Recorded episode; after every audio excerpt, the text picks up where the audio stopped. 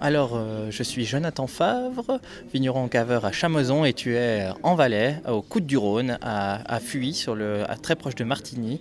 Euh, et euh, tu es dans un des plus beaux cantons de Suisse, certainement. C'est quoi un caveur?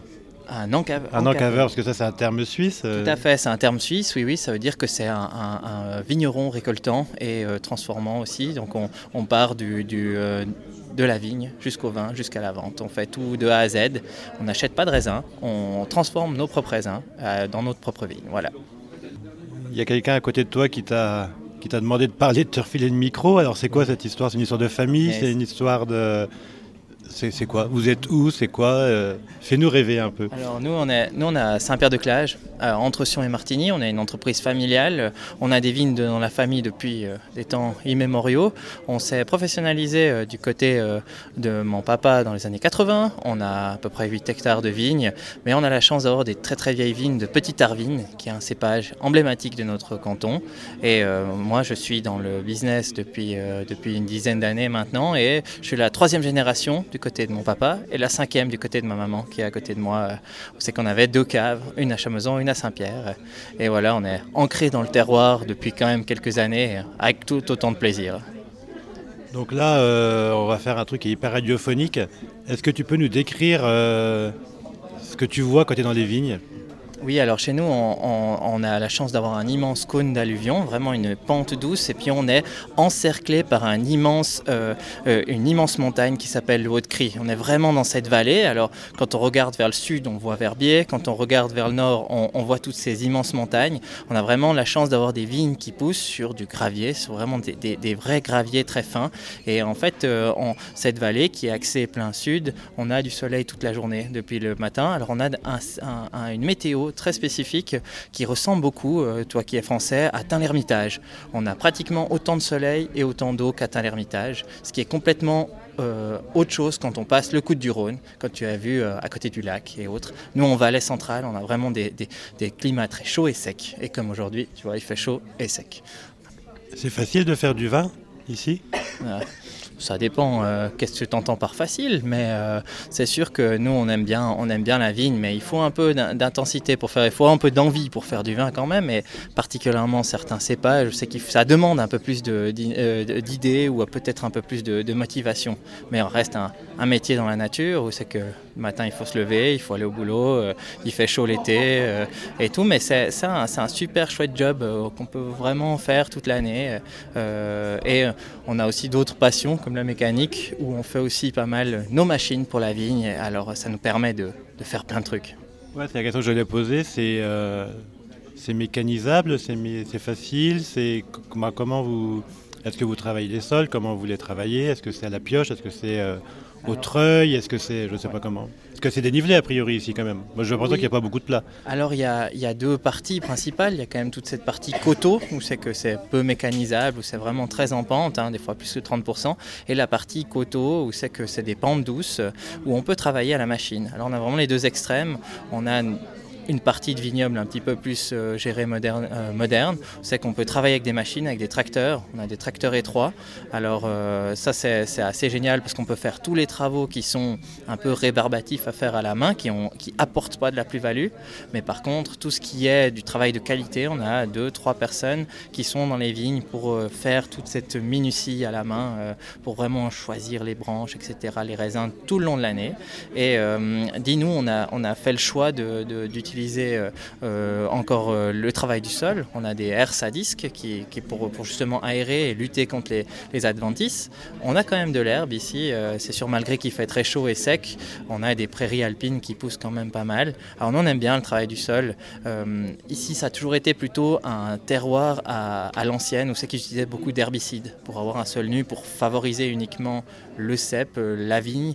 Et on s'est aperçu quand même qu'après quelques années, et ça, maintenant chez nous, ça fait une dix, quinzaine d'années où sait qu'on voit que le vignoble est vert, bien plus vert. Et euh, si tu te balades dans les vignes aujourd'hui, tu vois plus du tout ou très peu euh, de terrain complètement nu et un peu aseptisé si on veut. Donc c'est c'est des choses chouettes qui, vont, qui se passent chez nous. En tout cas, cette nouvelle génération, et particulièrement à Chamazon aussi, qui est le plus grand vignoble euh, en niveau surface de Suisse, sur une commune. Donc c'est assez génial de faire ça. En cuverie, dans les chais, ça se passe comment? C'est quoi C'est des cuves, c'est des foutes, c'est des tonneaux, c'est du béton, c'est de l'amphore, c'est c'est de la presse directe, c'est du une macération longue Moi, je sais pas, il y a plein de questions là. Je dirais oui, il y a plein de questions. Je te dirais que nous, notre, notre méthode de vinification, elle reste assez traditionnelle. On a la chance d'avoir de la cuverie en inox et aussi des, des, des bois, des, euh, comment dire, des tonneaux, des barriques, plutôt de 300 litres. On aime bien, nous, euh, travailler euh, comment, quand même dans la technologie, d'avoir des vins qui sont un peu plus extraits, particulièrement les vins rouges, travailler un peu plus la matière, faire du chauffage, du délestage, etc. pour extraire le maximum des, tanins et les travailler dans un deuxième temps. Euh, alors on a toute une partie cuverie normale. On, produit 12 euh, cépages différents, 18 vins différents.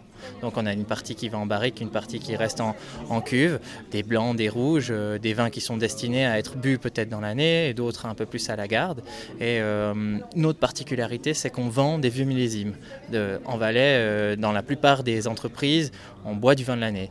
Et nous, on a fait le choix de vendre aussi des, vins qui ont été légèrement vieillis, qu'ils soient blancs ou rouges, hein, des grands crus ou alors des, des barriques, etc., de différents millésimes, dont par exemple le Pinot Noir qui est 2012 actuellement à la carte.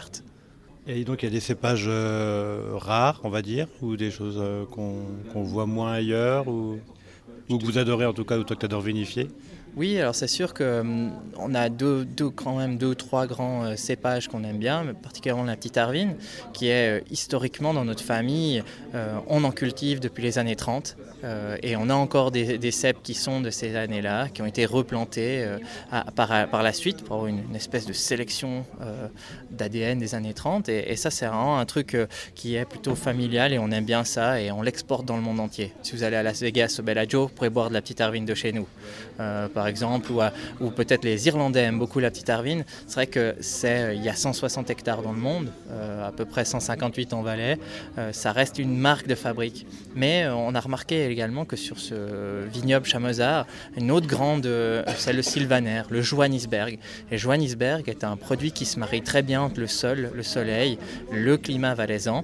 Et historiquement, il est consommé principalement avec les asperges blanches qui poussent aussi dans la vallée au printemps qui est assez sympa. Peut-être je pourrais te parler encore d'une autre, autre particularité, le Dioli Noir, qui est un cépage d'assemblage qui a été sélectionné par le docteur Villou dans les années 80. Je ne sais pas cette histoire.